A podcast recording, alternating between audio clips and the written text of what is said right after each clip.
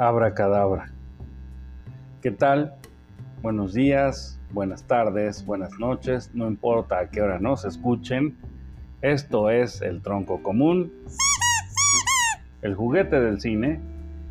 Y hoy vamos a platicar de Romeo más Julieta. Así está el título, Romeo y Julieta de William Shakespeare de 1996 del director Baz Luhrmann. Pero antes de platicar de esto, pues los anuncios de rigor, hay que decir que Cinemole tiene Instagram, Twitter y Facebook, que obviamente el tronco común está disponible en Spotify, que sería bueno que nos dieran un like, que se suscribieran, que nos cuenten su opinión respecto a los programas o sobre qué película quisieran que se comentara. Y bueno, espero que todos estén bien, espero que las lluvias no les hayan hecho daño, que todos tengan un techo sobre sus cabezas y una cama seca en la cual dormir. Sean bienvenidos al Tronco Común. Insistir, vamos a platicar de Romeo más Julieta de Baz Luhrmann aquí en El Tronco Común, el juguete del cine. Bueno, antes de empezar, quiero decir y recomendar, ¿no? Que vean, si les es posible, si la encuentran, si, si quizá la tienen por ahí en su casa y no lo saben, pero busquen el Romeo y Julieta de Sefirelli. Esta versión, esta versión de Romeo y Julieta, obviamente Romeo y Julieta es la obra escrita por William Shakespeare, parece innecesario decirlo, pero bueno, recordémoslo. Eh, pero esta versión de Sefirelli es, digamos, la más clásica, la más adecuada a la obra tal y como fue escrita. Y me gustaría que también, si pueden, además obviamente de ver esta versión de Baz Luhrmann, vean Nomeo y Julieta. Se me parece un tríptico, un triángulo muy bonito, ¿no? Que comienza con lo más clásico, Sefirelli, pasa por Baz Luhrmann, que ya es una versión alocada, digamos, eh, decorada, eh,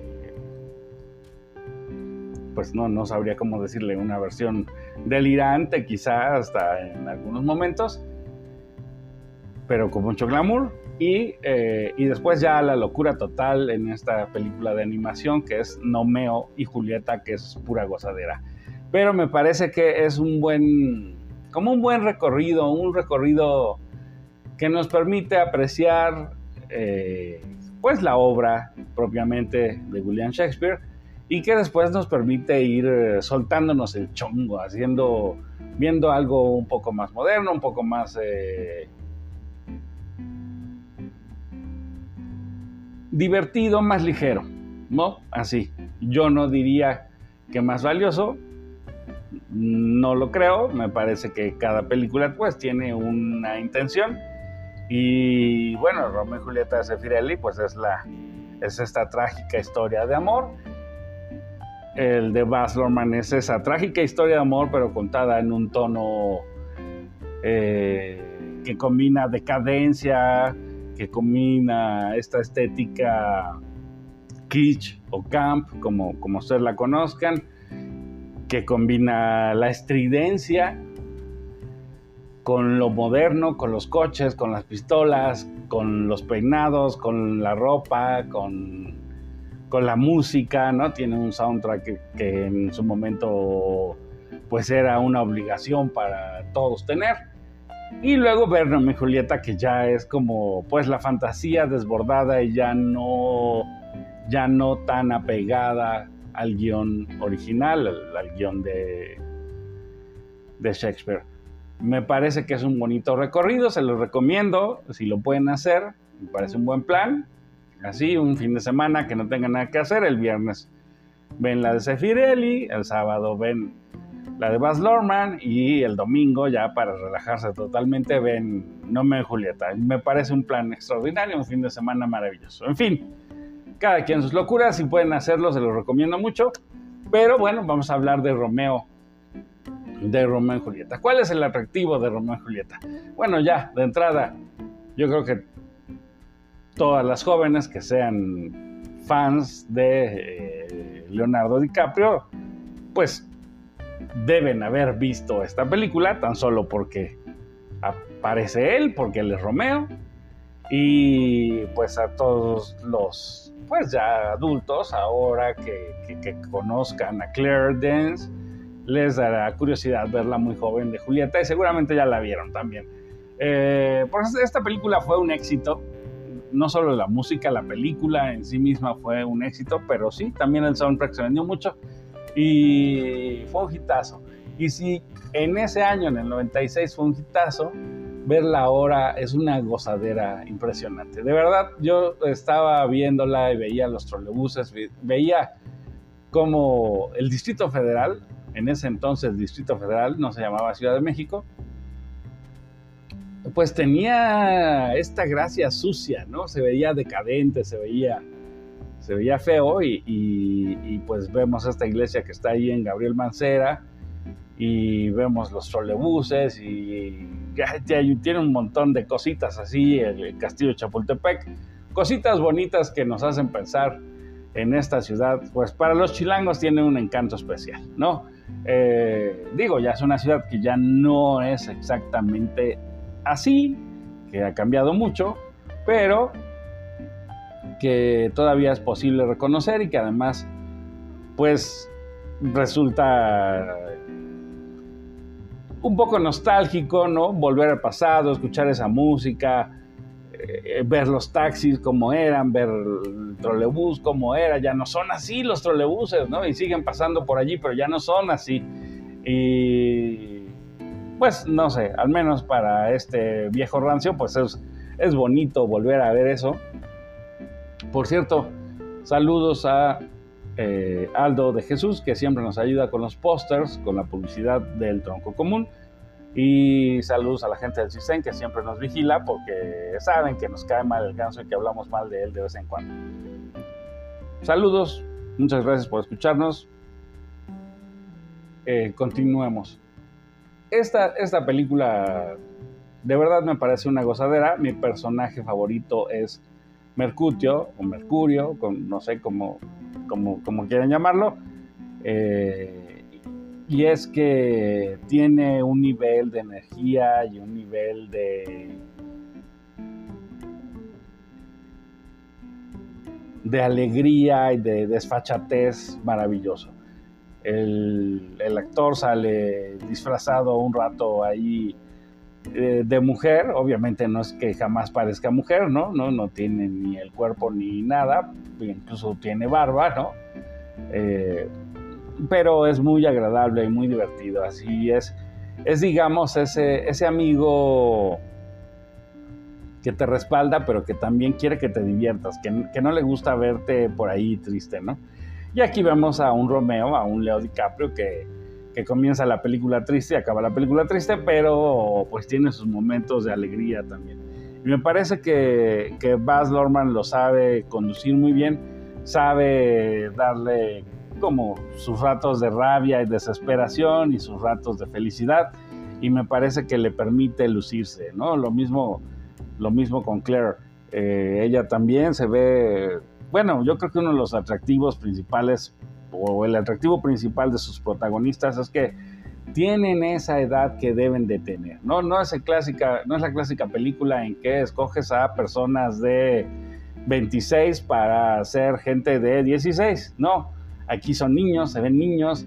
Leo DiCaprio se ve así, adolescente, se ve muy finito. Y Claire Dance también. Y ella se ve muy natural, ¿no? tiene esa belleza eh, sin producción que, que se ve fantástica y que todavía se ve casi niña, ¿no? Y, que además, pues es, es, que esa es la edad que debe de tener para la obra, o sea, le están diciendo, no eres una mujer, no eres una mayor de edad que puede tomar sus decisiones sola, ¿no? Depende de esta familia, obviamente los Capuletos, los Montesco, porque estas par de familias en la Bella Verona que están peleadas por antiguas riñas y lo que sea, pero pues tienen control sobre, un control bastante ligero, pero un control sobre los hijos y, y aquí en esta fiesta de pronto se conocen. Y la verdad está muy bien hecho porque, bueno, ya nos presentaron a las dos familias, ya nos presentaron a esta Bella Verona, que es una mezcla de playa con el Distrito Federal y que es un cochinero, ¿no? Tiene esa, estética muy sucia, de pronto la ciudad así que dices, pues no se ve muy bella, que digamos, ¿no? Pero bueno, ahí está. Y, y ya sabemos este pleito, ya sabemos más o menos quiénes se van a pelear con quiénes y obviamente si alguna vez han leído Romeo y Julieta de William Shakespeare, pues ya se saben la película, ya se la saben. Pero la gracia es estar viendo cómo se moderniza esa misma obra a una época que resulta atemporal. Digamos, obviamente no hay celulares, ¿no? Sabemos que no estamos en hoy, obviamente no, si no vemos por ahí colarse eh, tecnología, no vemos computadoras, pero sí vemos coches y sí vemos pistolas, ¿no? Y eso resulta muy bonito. De hecho, me parece que incluso, pues saludos a, los narcos mexicanos que seguramente se inspiraron en esta película para mandar a hacer sus pistolas de oro y plata con detalles bonitos, con escudos de familias y con todo. Eh, pues aquí, aquí, aquí había la inspiración para hacer eso, ¿no? O qué ropa me voy a poner, quiero llamar la atención, quiero verme extravagante, quiero ver, quiero lucir eh, poderoso o salvaje o rebelde y tiene toda esta estética loca aquí. Eh, es una gozadera, pero no solo lo estético, ¿no? Que tiene este grado de glamour que, bueno, Baz Luhrmann ahorita estaba de moda o fue muy mencionado porque recientemente hizo Elvis, que también es una película recomendable, pero que sabe manejar muy bien la música con las imágenes. Y aquí el soundtrack es muy importante, fue un soundtrack que todo el mundo tenía, que todo el mundo quería y que, que completaba las imágenes, que nos daba que nos empujaba, que nos llevaba, que nos traía, que nos serenaba, ¿no? Escuchar allí una canción de Prince, ¿no? Como con un coro de iglesia, pues es, es, tiene su gracia, tiene su encanto y nos manipula de algún modo. Y de verdad me causa emoción porque creo que a lo mejor piensas que te cae mal DiCaprio o que esto es una payasada, que, que no respetaron la obra de William Shakespeare, pero yo quisiera hacer énfasis sobre todo en la secuencia. Bueno, ya sabemos que Romeo y Julieta se conocen en una fiesta y su encuentro, que seguramente han visto las escenas miles de veces a través de una pecera, cómo se ven a través de la pecera. DiCaprio descubre que lo están mirando y comienza el coqueteo, comienza la emoción y ves a Claire Dance totalmente natural, así es una niña feliz, enamorada, que descubre algo que le gusta y se emociona, lo, lo quiere tener, lo quiere tocar, pero además tiene estos diálogos maravillosos ¿Qué más se puede pedir que tener como guionista William Shakespeare? Y se siente todo muy natural, muy normal, muy cotidiano. La fiesta está por allá y los enamorados tienen un silencio que los abraza, que les hace su burbuja de amor. Y está muy bien hecho. Y después cuando acaba la fiesta y se van y Romeo vuelve a despedirse y hay una secuencia allí en la piscina, la alberca, la, la pileta, como sea que ustedes llamen esa instalación, es simplemente maravillosa. De verdad, es a mí me sacaba las lágrimas verla, ¿no? Porque se ven reales, se ve que se querían o que, o que tienen mucha química o que podía haber sido quizás hasta sus primeros besos en pantalla y se ve a Claire y a Leo felices de jugar, de besarse, de tocarse, de, mirarse, ¿no? Tienen esa, mirada que, te vende la idea de que están enamorados y de que es su primer amor y que se están entregando plenamente y de que se desesperan.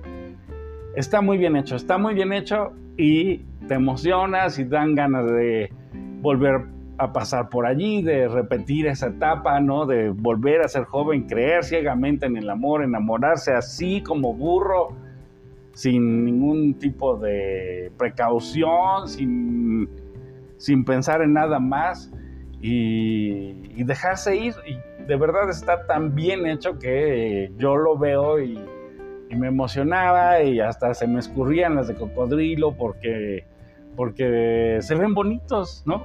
Me parece que tienen esa, esa química, que tienen ese, ese encanto y después igual en las escenas de cama, que obviamente no se trata de una película porno, simplemente se sugiere que estaban ahí, que pasaron la noche juntos y se levantan y empiezan a jugar entre las sábanas y se cubren con, con la ropa de cama. Y me parecen unas tomas muy lindas, de verdad muy dulces, que reflejan esas ganas y ese amor y esas caricias, ese redescubrimiento de, de tu pareja, del ser amado, cómo te levantas más enamorado que la noche anterior, yo qué sé. De verdad me parece súper romántico, me parecen unas escenas simplemente maravillosas, hay muchos actores allí conocidos, ¿no? John Leguizamo, por ejemplo, que, que hace a Teobaldo, y Jessica Lange, que por alguna razón parece que quiso borrar su nombre y su participación de esta película, no sé qué pleito habrá tenido, pero si lo buscan por ahí en IMDB o lo buscan en, en Wikipedia, verán que no aparece, pero si ustedes ven la película, pues ahí ven claramente a Jessica Lange. Pero hay un montón de actores famosos, mucha gente que, que tuvo la gracia de estar en esta película y de hacerlo muy bien.